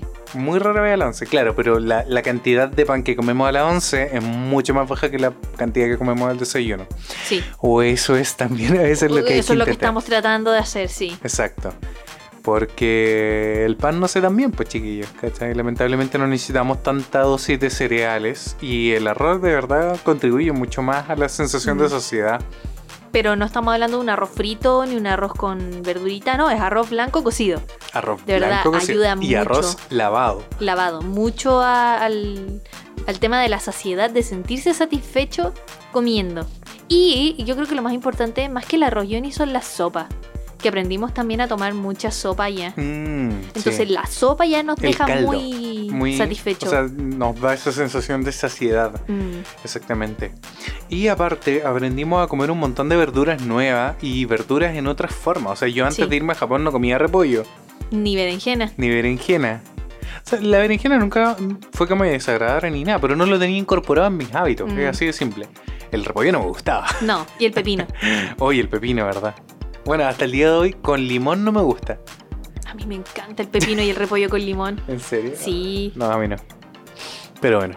Pero eso, algo más, tú, por favor, tú que tú eres la, la chef a cargo acá de la alimentación de esta casa, por favor, cuéntale a la gente qué tipo de comidas comemos regularmente y cómo estamos tratando de regular nuestra alimentación. O sea, por ejemplo, no solamente desde lo que cocinamos, sino desde el hecho de nuestras compras. ¿Cómo, cómo distribuimos Cada las vez compras? que, ahora sobre todo en cuarentena, cada vez que nos separamos para ir a comprar, ya sea una vez a la semana o va uno o va el otro, trato de que el Johnny siga la lista que yo hago. ¿Por qué? Porque la lista que armo es en base, a, por ejemplo, a las verduras que ya se me acabaron o a las cosas básicas que necesitamos como el arroz. Porque de verdad, si yo pudiera comprar un, un saco de 10 kilos de arroz, yo tendría mis 10 kilos de arroz en la casa, pero no existen. O sea, Acá venden, pero son muy malos. Entonces, yo manejo en mi despensa por lo menos 3 kilos de arroz versus otras personas que pueden tener un kilo de arroz pero 3 paquetes de fideo. Que de hecho, tenemos Claro. fideo, pero comemos una vez a la semana, Con suerte. con suerte. Eh, dígase pastas, fideos con salsas Mm. o fideos con, con alguna cosa. Lo que sí comemos mucho es arroz. Entonces yo trato de ir variando eh, verduras, muchas verduras, una porción de arroz y en lo posible comer sopa. Una sopa, un caldo de verdura, un caldo de pollo, un caldo de... en ese tiempo comíamos, tomábamos miso, pero se nos acabó el miso, entonces ya no estamos tomando sopita de miso, pero Miso. compré miso, así que va a llegar pronto. y ¿qué más? Siempre me encanta tener como la sopa, el plato base, que puede ser el arroz blanco, y acompañamiento. Y acompañamientos de verdura. Siempre yo necesito tener una ensalada. A Johnny a veces le pasa que quiere almorzar muy rápido y no prepara una ensalada y a mí me da como, como que ¿Te me falta mono? algo. No, me falta algo. Entonces necesito la ensalada. Y, ¿Y qué tipo de ensalada estamos comiendo? Estamos comiendo mucho repollo, hemos comido también mucha lechuga, pero sobre todo hemos comido muchas berenjenas cocidas Mm. y Cebolla y papa cocida. cebolla y papa cocida, zanahorias también, pepino y espinaca. Y cebolla. Ya dijimos cebolla. ¿Sí? No, pero, pero cebolla Ah, pero cocida y cebolla cruda Y también. cebolla cruda, así es que a Johnny le encanta la cebolla. Y a mí me encantan mucho los aliños asiáticos, yo lo admito. Me encanta el aceite de sésamo, me encanta la salsa de soya, me encantan las semillas de sésamo. Mm. Entonces yo en vez de aliñar una ensalada con limón y sal, como solemos hacerlo en Chile, yo hago mi aliño con soya, aceite de sésamo y algún, no sé, pues aliño de hace como semillas de sésamo o ajo, que me encanta el ajo. Yo pico tres eh, Dientes dientes, de ajo para una ensaladita chica. Entonces estamos pasados bajos todo el día, digo al Johnny, no nos vamos a enfermar. Las defensas El chiquillas. virus aquí no va a entrar. Y eso, y hay días en que hacemos ensaladas normales, o dígase chilenas, como tomate con sal, Mm. o tomate con cebolla, Oye, o una lechuga esto. con limón. Un paréntesis para hacerlo desde ya. Eh, si les interesa conocer como tipos de recetas que estamos comiendo en el día a día y sobre todo recetas vegetarianas o veganas incluso, en el canal de Fusil Lactic el Fran está subiendo varios vlogs donde ha mostrado como recetas que trajimos desde Japón. Incluso también hay recetas que hicimos antes de después del primer viaje a Japón que tenían que ver con desayuno japonés, almuerzo japonés y cena japonesa. Entonces si de repente ya están aburridos un poco de comer lo mismo, sobre todo en cuarentena, los invitamos, les vamos a dejar aquí el link a uno de los vlogs y con eso ya a poder entrar al canal de Fusilactic y ver todos los tipos de recetas de verdad para poder variar un poco también, porque yo siento que de repente en casa, sobre todo los que estábamos acostumbrados a ir al restaurante Y, salir y comer otras cosas. y, y que el restaurante te sorprendiera Mm. exactamente y llegáis a la casa y tú no tenés como la misma originalidad de ir variando los almuerzos. Sí, Entonces, esto les puede servir mucho ayuda chiquillos ahí como ver, ver Y igual está súper adaptado a los ingredientes que podemos encontrar en Chile, porque Eso pueden sí. pensar como, oh, japonés seguramente va a usar algún ingrediente muy extraño. Mm. Lo más extraño que podría llegar a usar sería el mirin, que es Claro. este el licor de arroz, que es un poco dulce, pero lo pueden omitir. Y cierta salsa de soya, o que la venden en cualquier supermercado, o el aceite de sésamo, que también lo pueden omitir. Pueden usar cualquier otro aceite Mm. para aliñar. Pero esos son mis aliños base, Exacto. que aprendí en Japón, que me encantan y que de verdad no hay vuelta atrás, los voy a usar para siempre. Mis, Para hijos, mis hijos van a comer comida asiática. Y el que sus compañeros digan, qué rara es la comida de Juanito Pérez. Lo siento, es lo que se come en mi casa. Y ese es el y es tema. más po. sano también. No sé si será más sano, pero. Es más barato también. Es más, es Es, más barato. barato. Es- yo creo que es súper barato. Piensa que un repollo te rinde calita. Sí, el repollo rinde N. ¿De Siento que las lechugas no duran mucho. No, la lechuga no pero es que nada. eso pasa acá en Chile, que las verduras son muy baratas. Entonces he tratado de comprar la mayor cantidad de verduras que no pude comer en Japón y Mm. tratar de replicar lo que sí comíamos en Japón acá con los ingredientes que puedo encontrar acá. Exactamente. Así que eso comemos, po. Mm, Muchas verduras. mucha Pero sobre verdura. todo verduras cocidas. Y a las verduras, ¿qué les ponemos? Yo hago un aliño así como asiático, ya sea salsa de soya con aceite de sésamo, con eh, mi pasta picante eh, coreana que me encanta. O algo súper sencillo que solo salsa de soya para ir untando, por ejemplo, las verduras cocidas. Porque Mm. las verduras cocidas solas son refome. Son refome. Hay que decirle. Hay que decirlo. Y el aliño que más nos gusta, que nos duele que se esté acabando, es la mayonesa japonesa. Maravillosa mayonesa japonesa, que no debe ser muy buena en sello, Mm, miren, hay- pero hay que comer en cantidades justas. creo que también lo dijimos y de hecho me, me acabo de acordar, de hecho chiquillos les vamos a dejar también un link al último blog que subimos cuando fuimos a comer sushi para que conozcan el verdadero sushi japonés que es como más el nigiri, no tanto el roll que, que ven- que venden acá en Chile para que puedan conocer otros tipos de sushi. Pero lo que nos pasaba en Japón, contrario a lo que nos pasa acá en Chile, es que allá las cosas caducaban muy rápido. Eso nos llamaba mucho la atención. Mm, porque tienen mucho menos preservante. o eso es lo que creemos. No, sí, pasaba de verdad. O sea, la leche, por ejemplo, ¿te acuerdas que la leche Mm. tenía que estar refrigerada y vencía en una semana? Sí. O los sea, huevos también. Los huevos. Los huevos acá pueden llegar a durar dos semanas, a pesar de que uno los refrigere o no los refrigere. Supone que Mm. no, no hay que hacerlo. Pero en Japón todo se refrigeraba, entonces había que mantenerlo en frío. Pero acá las cosas duran demasiado y a mí me causan una incomodidad, Sospecha. una sospecha así. Sí, pero bueno, verdad, porque todo tiene muchos preservantes. De hecho, compramos, no sé, pues compré una mayonesa Hellmann's y vence el 2022. sí. ¿Cachai? Y, a- y en Japón comprábamos una mayonesa que vencía en tres meses. O seis meses o a lo más un año, pero no pasaban del próximo Mm, año. Exactamente. Entonces, mientras más rápido vencía algo, nos daba la impresión, obviamente, que tenía menos preservante y que por, por tanto también era mucho más sano, pues tenía menos cosas añadidas. ¿Cachai? Entonces eso también es súper importante, chiquillo, fijarse, porque muchas veces hay jugos, eh, sobre todo las bebidas, y de hecho también quiero cerrar un poco con eso, que dicen que son naturales, pero tú le das vuelta a la etiqueta y Y empiezas a está leer. lleno de azúcares, fructosas, Espartamo. goma no sé qué, sí. Y saborizante idéntico al original. ¿Qué ni es siquiera. eso? O sea, por ejemplo, un jugo de piña que ni siquiera trae piña en sus ingredientes. no, o trae sea, tan poca piña que tienen que agregarle un saborizante para que sepa piña. Exacto. O sea, Qué, qué mal. o sea, eso claramente partida, no lo compren. No lo chiquillos. compren, de verdad. Así- Y esa es otra cosa que también cambiamos, que en Japón tomamos mucho té, Mm. té de cebada o agua, y, y de repente igual tomamos bebida. O sea, a ti te encantaba la melon cream soda. Oh, sí. Pero acá Pero hemos tomado igual muy poca bebida, mm. hemos tratado de mantener el té y si no, harta agua o hartos jugos naturales. Sí, tratar de hacer jugo uno mismo. Porque de hecho, una de las cosas que nos quejábamos ya era que no teníamos la juguera. Sí, Mm. y acá hemos hecho mucho jugo natural. Sí, y acá la fruta es muy barata Sí. también, entonces procesar las frutillas y tener congeladitas para poder hacer rápido es muy fácil, chiquillos, de verdad. Entonces, mm, las cosas están ahí, la, mano para comer sano está, chiquillos, de verdad. Entonces, eso es lo, que hemos tratado de hacer, disminuir claramente el consumo de carne. A mí me encantaría comer más pescado de lo que poco que hemos podido comer. Pero, la- comido súper poco. pero lamentablemente la única forma de comer pescado en estos momentos es comprar comida Congelada. congelada, ¿cachai? Y, y no es lo mismo, po. No, No es lo mismo. es lo mismo. ¿Algo más que agregar, mi querida Fusi? Mm, eso, reducir porciones, reducir el consumo de ciertas cosas. Por ejemplo, nosotros comemos muy poca carne. Mm. No somos veganos, no somos vegetarianos, lo hemos dicho un montón de veces, pero sí consumimos mucho menos. Y de hecho comemos mucha comida vegetariana y comida vegana porque Sí. nos gusta. Sí. De hecho, en nuestra época... Comimos harto huevo, eso sí. Mm.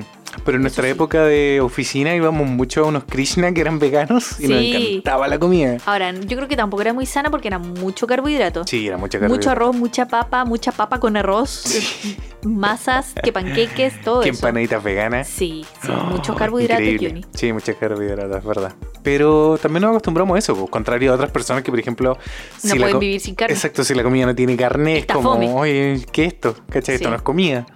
Entonces, mal ahí, mal ahí. Por eso, chicos, esa es como un poco nuestra invitación al día de hoy. Por último, y no menos, también les vamos a dejar un link a el capítulo de las comidas de infancia, porque quiero hacerles una invitación también. Y es sobre todo en estos días y mucha gente está con sus familias, de verdad. Aprovechen de preguntarle a sus padres cómo hacen esas comidas que a ustedes tanto les gustaban. Aprovechen de aprender un poco de cocina, eh, de la cocina clásica, ¿cachai? Las recetas del abuelo, eh, los porotos, las lentejas, ¿cachai? Que tanto les gustaban, no sé, de, de la tía, de la madre. Aprovechen de aprender esas cosas porque a futuro, cuando sus padres no estén, y creo que lo dijimos también en el capítulo pasado, Mm, son las cosas que más van a echar de menos cuando no se está viviendo con los padres. Y también lo dijimos en el capítulo pasado. Sí. Que no echa de menos la comida de la casa. Porque te da nostalgia, porque son los recuerdos sensoriales de la infancia. mm. Que a la larga, sin la infancia, no existiría este podcast. Por eso, chicos, es muy importante aprender ese tipo de cosas que son el legado del cariño de nuestros padres, de nuestros abuelos, de nuestras familias. Porque no todas las familias cocinan de la misma manera y es súper importante también que esa- ese tipo de herencia como... ¿Cómo se diría? No verbal trascienda. Herencia, Sí, eso tiene un nombre. Sí, Bueno. pero la herencia cultural de la familia. Eso, herencia cultural. Herencia cultural. Creo no que sé. sí. Creo que estamos por inventando. Bueno, ya no importa. Por eso, chicos, aprendan recetas de sus padres. eh, pregúntenles cosas, ¿cachai? Pregúntenles qué les gusta comer, no sé. Y eso, chicos, si tienen alguna sugerencia de eh, alimentación, de recetas, cualquier cosita que les gustaría de repente que nuestra misma amiga Fusilactic tratara en su canal, ya que canal de Fusilactic se está transformando en recetas y dibujos. Oye, qué mejor. Eh, co- comer y dibujar. Comer y dibujar. Mm, la vida misma. Pero si son las dos cosas que me gustan hacer, y eso comentaba hoy día con las niñas, me encanta cocinar y comer, y me encanta dibujar. Entonces, ah, y pueden ir a ver el último cómic que subí ¿Verdad? también, que es una En- receta dibujada, ¿ves? ¿Ves tú? Mm, sí, Para que vayan a mi Instagram a verla. Sí, mi último cómic, para que hagan guiosas vegetarianas, Guiosas. veganas. Mm. Sí. Sí, eso chicos, creo que a- abordamos bastante bien la pauta gordita. sí, sí, sí, oye. Sí, esperamos no haberle dado la lata. Ojalá, Ojalá que no. inspiremos a cambiar sus hábitos alimenticios. Sí. No somos gurús en esto, no somos nutricionistas, No, hacemos lo mejor que podemos. Mm, Tratamos de mantenernos sanos, comen harto ajo. comer harto ajo, Yo siempre sí. digo eso, comen hartas verduras, por favor. ¿Algo Yo más? trato de que el Johnny coma fruta, pero es muy difícil. Mm, bueno, vamos a comer frutita ahora. Solo tenemos plátano. Bueno, vamos a comer plátano. Vamos a hacernos una leche con plátano. Oh, qué sano. Así que eso chicos, los queremos mucho, de verdad reiterar los agradecimientos a toda la gente que se ha suscrito al canal. Y recuerden que esta semana se viene el live con los Patreons, así que si Oh, se quieren sí. hacer Patreon tienen que hacerlo esta semana. Ya sea Pochito Lover o Pochito Apoyador. Oh, verdad, Sí, porque por- tenemos dos rewards, por- de 5 y 2 dólares. Exacto, y no, y por exclusividad este mes. Este el mes va a ser el, el live stream para va a ser para todos nuestros Patreons, así Sí. que no se lo pueden perder, chicos. Así que eso, sin nada más que decir, los queremos mucho y nos vemos la próxima semana. Atentos, igual, antes de que atentos porque se vienen varios videos esta semana. ¿eh? Sí, sí, subiendo- estamos haciendo muchas cosas, estamos en llamas. productivos. Sí, sí.